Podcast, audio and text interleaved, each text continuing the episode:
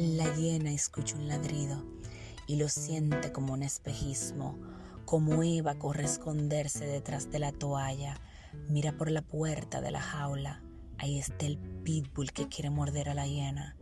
Él encuentra la excusa perfecta para que la hiena abra la puerta de la jaula sin saber que la llave y el corazón de la hiena siguen en su boca. El pitbull entra, se vuelve territorial y orina cada rincón.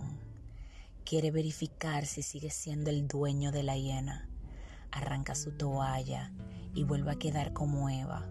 La cerca, la muerde en la barriga y casi le arranca la piel. Ella se retuerce de dolor y al mismo tiempo de placer. La somete y logra que se ponga de rodillas y baje la cabeza. No logra contener el placer que le produce controlarla y ver cómo muere de placer.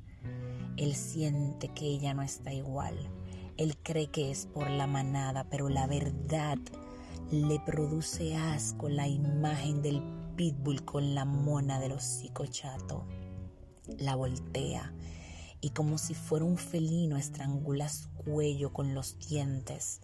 Ni él entiende cómo su mandíbula no se atasca, la penetra y la hace aullar. Se retuerce como gato en celo y eso lo hace dejarse ir hasta embriagarse con los movimientos de la hiena. No quiere soltarla, pero lo hace. Ambos ladran y aullan.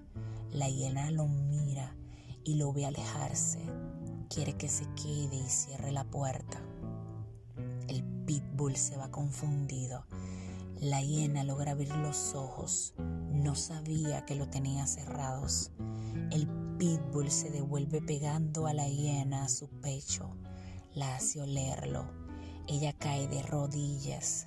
De hecho, siempre lo estuvo, porque su corazón sigue latiendo en su boca, tan fuerte como late el corazón de Matilde.